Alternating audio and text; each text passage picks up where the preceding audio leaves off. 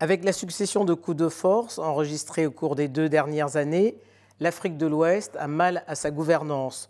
30 ans après les conférences nationales souveraines qui ont abouti au multipartisme, faut-il repenser les modèles de gestion du pouvoir sur le continent? Kouressi Condé, bonjour. Oui, bonjour. L'African Crisis Group que vous présidez est né de la volonté de la société civile d'être un acteur de la bonne gouvernance et partie prenante de la dynamique sociale et politique des États.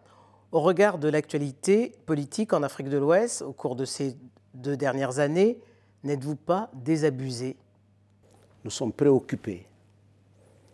Nous avons pris le devant, African Crisis Group, déjà en 2012.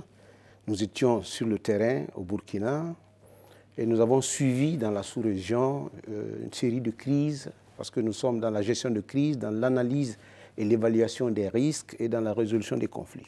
Incidemment, impliqués dans une série d'observations. Donc, à l'observation, il y a une crise profonde, multidimensionnelle, et qui mérite d'être profondément et sérieusement analysée. De quoi s'agit-il? C'est l'échec des modèles. Au plan institutionnel, les gouvernances, les, systèmes présidentiels ne marchent pas en Afrique. Sur les 27 euh, pays euh, d'Europe, la France est, me semble-t-il, le seul qui a ce modèle euh, de régime présidentiel fort que nous, nous avons dans tous les pays francophones et qui n'est vraisemblablement pas adapté aux mécanismes africains de, de, gestion de crise, de résolution des conflits. Donc nous, nous sommes dans la conflictualité. Le tracé colonial porte, des germes de conflit. Nous sommes dans la conflictualité. Les modèles de gouvernement, donc les micro-États africains, euh, avaient-ils besoin d'armées ou pas?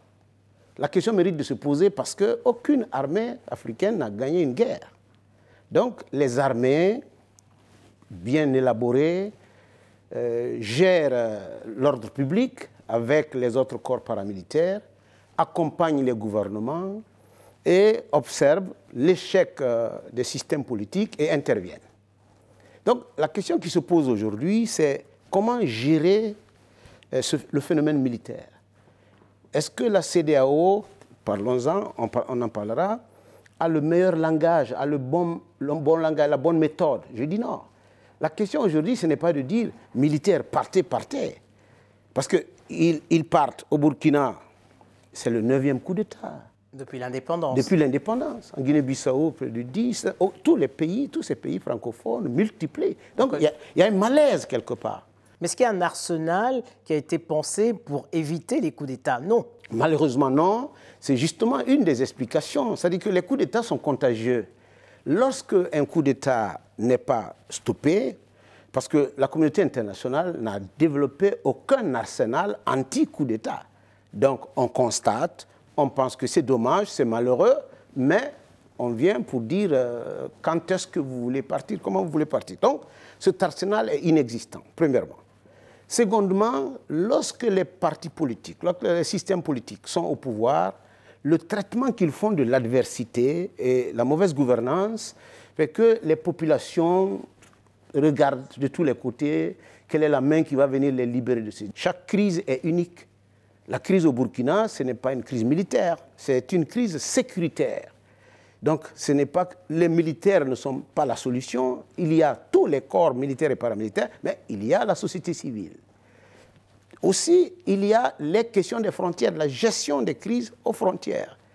Il faut une gestion transnationale et transfrontalière des crises. Lorsqu'un terroriste intervient au Niger, il faut que l'armée nigérienne, la société nigérienne, les autorités nigériennes puissent poursuivre jusque sur le territoire burkinabé et, s'il faut, jusque sur le territoire malien. Il faut que ce mécanisme transfrontalier existe. existe. Alors, vous parliez du Burkina Faso, hein, qui a connu en l'espace de huit mois deux coups de force.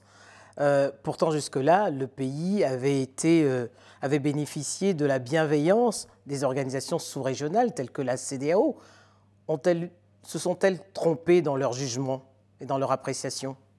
Le problème est sécuritaire. Le président euh, Dabiba, en huit mois, n'était pas aux frontières. La question burkinabé, c'est aux frontières. C'est une question de récupération du territoire. Donc, c'est le cas aussi du Mali. Absolument. La différence est que le, conflit malien est interne.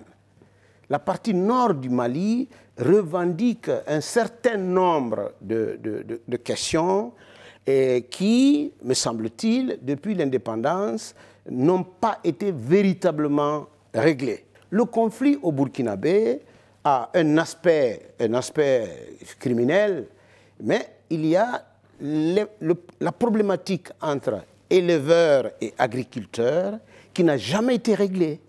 Donc les méthodes d'élevage, donc euh, l'entretien des troupeaux extensifs, donc vous avez beaucoup de, de têtes de bœuf, et puis vous les nourrissez comment? Ils se promènent pour se nourrir. Donc il faut essayer de sédentariser euh, euh, les troupeaux, enfin changer de mode d'opération et dans l'élevage et dans l'agriculture. Ceci n'a pas été fait. C'est cette façon un peu plus euh, archaïque qui est entretenue et qui crée des conflits entre les communautés et ces conflits prennent des résonances interethniques. Et dans le cas de la Guinée, votre pays que vous connaissez bien Le cas de la Guinée, c'est un problème de gouvernance. Encore une fois, on ne peut pas applaudir la manière ou les manières dont les opposants et les tenants du pouvoir euh, s'entretiennent. il faut faire en sorte que la représentation, la démocratie représentative puisse prévoir le, perdant. C'est-à-dire qu'il y a un gagnant et un demi-gagnant. C'est ça qu'il faut. Mais globalement, avec euh, l'échec de, cette gouvernance qu'il faut constater, nous avons salué d'une certaine manière, accompagné, en tout cas pris acte de l'arrivée du, du, colonel Doumbouya. D'ici là, aujourd'hui, un certain nombre de questions se posent et qui nous amènent à nous poser des questions. Nous espérons... vous partagez les critiques de la classe politique aujourd'hui qui, comme vous le rappeliez bien, a salué l'avènement du coup d'État du colonel Doumbia. Tout à fait. Est-ce que vous partagez aujourd'hui les critiques de cette classe politique? Oui, tout à fait, parce que... Mais au-delà de la critique, moi je propose des solutions. Lesquelles? Je dis il faut, il faut aller au dialogue et la question principale n'est pas de dire combien de temps vous restez. La question principale, c'est de dire comment on va travailler ensemble, comment on va gérer ce pays ensemble, qui a d'immenses richesses naturelles et une population intensivement engagée. Il faudrait que le, les autorités de la transition acceptent euh, un dialogue inclusif ouvert. Oui, mais on a vu ce qu'ont donné les dialogues inclusifs euh, au Mali, au Tchad, euh, au Burkina Faso récemment avec les assises nationales. Vous, vous parlez de, de, faire attention non pas à la durée de la transition, mais à la conduite de cette transition. Et c'est bien pour cela qu'il y a des gouvernements d'union nationale. Oui, les gouvernements d'union nationale, il y, en a eu où précisément au, en Afrique de l'Ouest, dans les 15 pays de la CDAO, les 16 pays, s'il faut ajouter la Mauritanie, il n'y a pas véritablement eu de gouvernement d'union nationale. Il y a eu des élections. Ça a été un leurre Oui, tout à fait. Et il faut arriver à ça. Il faut une conscience nationale, il faut l'union sacrée. Sinon, c'est la nation qui va s'effondrer. Le, problème n'est pas de voir qui gagne aujourd'hui. Le problème, c'est est-ce que le système a marché? C'est-à-dire que ce n'est pas la faute à une personne, c'est le système. on l'a vu récemment au Tchad, il y a eu le dialogue national inclusif, mais on sait qu'aujourd'hui, il y a encore des manifestations où des gens ont été tués à balles réelles. Ce qui est regrettable dans, dans les cas d'espèce, c'est la sincérité des dialogues, la sincérité des schémas. On connaît, l'Africain connaît le dialogue parce que c'est le, le, seul mécanisme que nous avons hérité de nos parents. La palabre. La palabre, le consensus.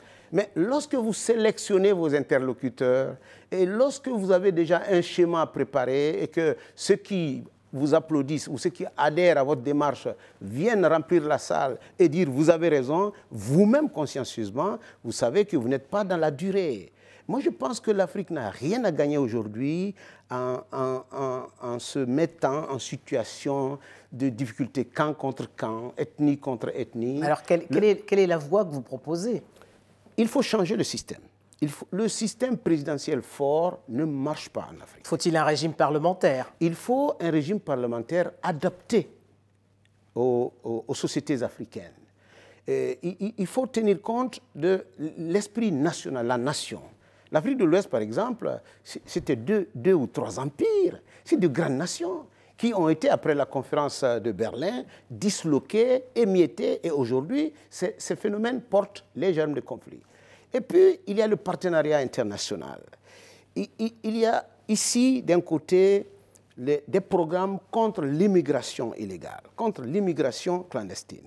Mais il n'y a pas de programme pour l'immigration légale. Ce n'est même pas prévu. Il y a un dysfonctionnement à ce niveau, premièrement. Deuxièmement, nos relations avec euh, les pays occidentaux partenaires d'une manière générale n'ont pas, pas répondu aux attentes. Et moi, je dis toujours à mes interlocuteurs en Afrique, à mes étudiants, je dis, euh, l'Occident ne sait pas nous développer, elle sait nous sous-développer. Donc, ne comptez pas, la réalité est là. Par contre, ils ont besoin de main-d'œuvre qualifiée, nous en avons. Nous avons besoin de techniques, de technologies de partenariats gagnant-gagnant, ils le savent. Alors, lorsque moi je verrai des pancartes au Mali, au Burkina et ailleurs pour dire nous ne voulons pas de M. Oudrago, mais nous voulons de M. Compaoré, ou bien nous ne voulons pas de M. Compaoré, nous voulons de M. Koulibaly, eh, ou bien M. Darga, je vais dire bravo. Mais si nous disons, nous avons lutté contre le colonialisme et nous voulons encore remplacer ceci par cela, je pense que ce n'est pas la solution. Il faut calmer le jeu il faut écouter véritablement ceux qui sont au pouvoir parce qu'ils sont le produit d'un échec. C'est-à-dire que quand le système a échoué, euh, c'est le résultat là. Alors, il ne faut pas remplacer subitement ce résultat sans faire l'autopsie véritable. Donc, il nous faut se donner, il faut se donner le temps de, la, la, réflexion approfondie et faire en sorte que les populations africaines soient informées véritablement de la situation dans les pays. Lorsque vous voyez le Mali, les positions sont idéologiquement très très fortes, mais la réalité du terrain au Mali est, difficile. Les avancées djihadistes et terroristes sont là.